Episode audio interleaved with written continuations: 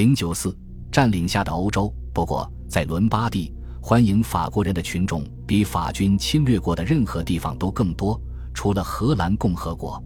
在各城市中，中产阶级知识分子热烈欢迎外来干涉，他们认为这是打破最近教会和贵族对意大利生活的强力遏制的工具。自1748年以来，意大利经历了前所未有的半个世纪的和平与相对繁荣。意大利北部的思想生活也兴盛起来，改革派君主如托斯卡纳的利奥波德和他的长兄约瑟夫二世皇帝的举措，使得很多有思想的意大利人深信，启蒙运动很快就会在整个半岛取得胜利。但在18世纪90年代早期，这些希望已经破灭。约瑟夫已经死去，利奥波德返回维也纳继承地位，不久也撒手人寰，而且。随着可怕的消息从法国汹涌而至，改革终于被抛弃，政府对独立的精神生活严加控制。帕尔马和那不勒斯的波旁君主国已陷入歇斯底里的境地，教皇则诅咒改革是对信仰的威胁。对资产阶级激进派来说，更为不祥的是，这场反动浪潮显然得到了某些群众支持。当利奥波德二世离开托斯卡纳时，兴高采烈的骚动者高呼“玛利亚万岁”！他们驱逐利奥波德安排在教会中的詹森派教士，并重新请回改革派试图禁止的神像、圣骨和宗教装饰品。但在1796年，当法军源源不断地进入伦巴第平原并粉碎所有前来阻止他们的奥地利军队时，垂头丧气的意大利知识分子兴奋不已。他们深信入侵者将会支持他们，在逃脱皮埃蒙特的迫害之后，阿尔巴共和国的流亡者便尾随波拿巴踏上了胜利的征途。与此同时，追随波拿巴的雅各宾派粗暴地废除了当地的统治者，并宣布了自由平等的法则。波拿巴到达米兰时，发现一个俱乐部正在等待迎接他。这个俱乐部拥有八百名成员。其中大部分是律师和商人。不到一周，这个自由平等之友社就开始出版自己的报纸了。又过了几个星期，他开始倡导一个当时大部分人都认为是乌托邦的理想——意大利的统一。波拿巴知道如何利用这些情感和表达情感的工具。在五月一日发出的一项声明中，他谴责了国王、富人和特权者。并含糊其辞地提到了实现伦巴第的独立，此举将给他带来幸福。但是他补充说，如果法国军队不能获得他已无法取得的供应，他便不可能实现这些崇高的目标。因此，这些原属奥地利的省份被要求为法军的开支提供微不足道的捐助，米兰的新当权者们则被委以收取此项捐助的任务。对意大利及法国的意大利友人的不可避免的剥夺就这样开始了。当这支破衣烂衫的军队攻入世界上最富饶的平原时，他的将军曾以无数的战利品为许诺。如今他打算信守诺言，至少对自己的部下要这样。波拿巴在声明中提到的微不足道的捐助，是指两千万的战争税。与此同时，军队所到之处。食品征用也无情地展开，他们为储存抢劫来的粮食和葡萄酒而专门设立了物资仓库。此外，还计划建立容纳四千头牲口的围栏。各地市政府的金库被没收，意大利各城市中别具一格的公共当铺中的货物也遭到搜刮。法军还满心欢喜地破坏托斯卡纳的中立，借口是莱霍恩贮存着大批英国货物。英国人士先得到警报，并以惊人的速度从水陆两栖撤走了大部分货物，但这个城市的其他物资被洗劫一空，艺术品被成批从教堂和宫殿中搬出，然后整车装船运往法国。此外，还有金银。仅1796年一年，波拿巴上交给巴黎的金银价值大约4500万里弗，米兰当局每月靠非常规征收获得100万里弗。有了这笔钱，波拿巴才能以硬通货为士兵支付薪饷。而在当时的法国，硬通货已经完全绝迹。至于征调的物资，如需有偿付款，也是用信誉扫地的土地券来支付。伯肖说，这位司令和他的主要副手也发了大财，但抢劫行动很快就遭到抵抗。五月二十五日，愤怒的农民推翻了帕维亚的雅各宾行政当局。这个机构本是法军如成群的蝗虫过境时建立起来的，在战斗前线发生变化时，被过分的反宗教暴行激怒的起义农民便开始行动了。波拿巴不得不转而对付起义，他下令对该城进行二十四小时无限制的抢劫。其他的抵抗不那么引人注目，但更难对付，因为他们大多发生在农村。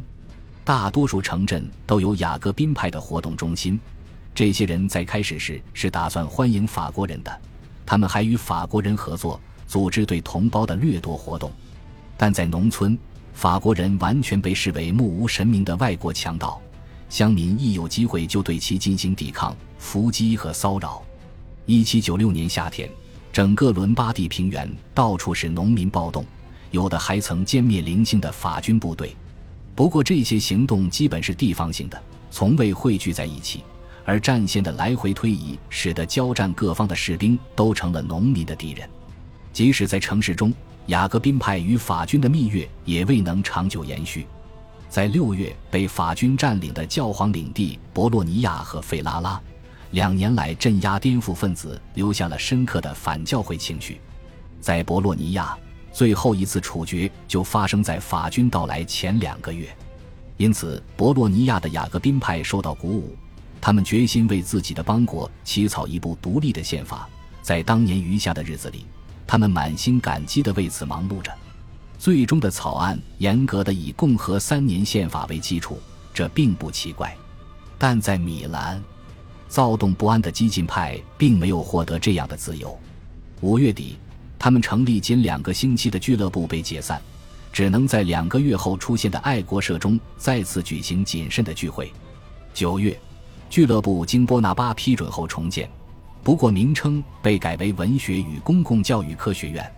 但是，当他为召开旨在使整个意大利获得新生的国民大会而展开活动，并采用有别于法国的红白绿三色徽时，法国再次进行抵制。无论是巴黎的督政府还是波拿巴本人，都对意大利的统一不感兴趣。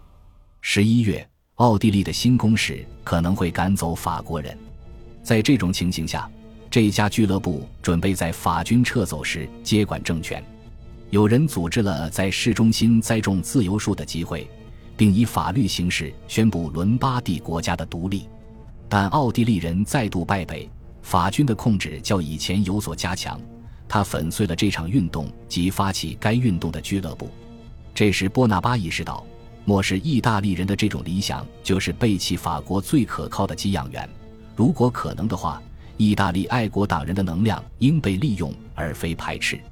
基于这种考虑，当年秋天，他鼓励在博洛尼亚、费拉拉和摩德纳被法国当局扶上台的人采取共同行动，以对抗地方保守势力的抵制。十二月底。这些人的代表在雷焦举行会议，并宣布成立一个统一且不可分割的波河以南共和国。对此，波拿巴并未提出异议。实际上，为了加快新国家的宪法起草，他还亲自参与。这部宪法最终于1797年3月27日公布。就这样，第一个意大利姊妹共和国诞生了，并得到了教皇的承认。根据二月的托伦蒂诺条约。这个国家很大程度上正是依靠教皇的让步才得以建立的。看到这些进展，伦巴第的激进派的热情日甚一日。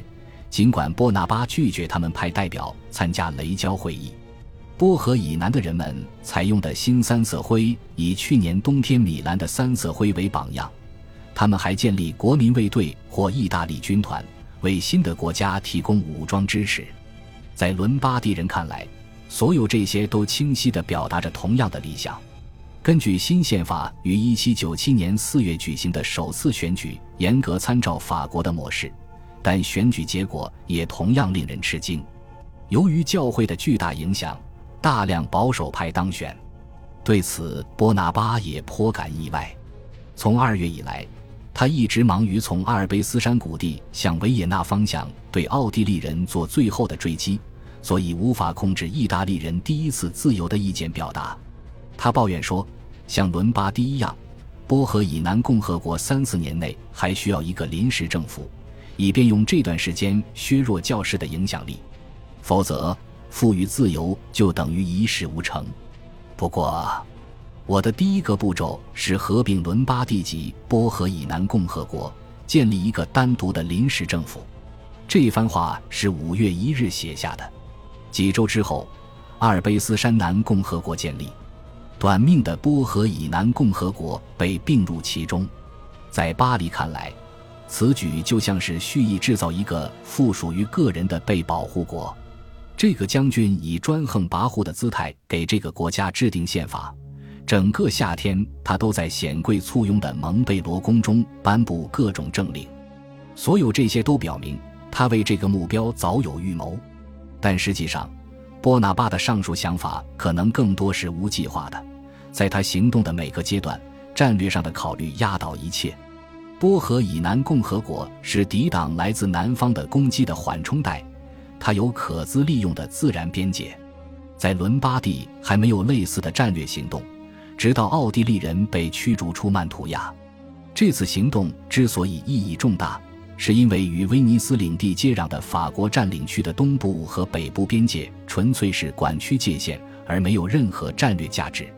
威尼斯在这场冲突中保持中立，但是由于它横跨奥地利与意大利的主要联系通道，因此在整个战争期间，它的领地都是重要的战场。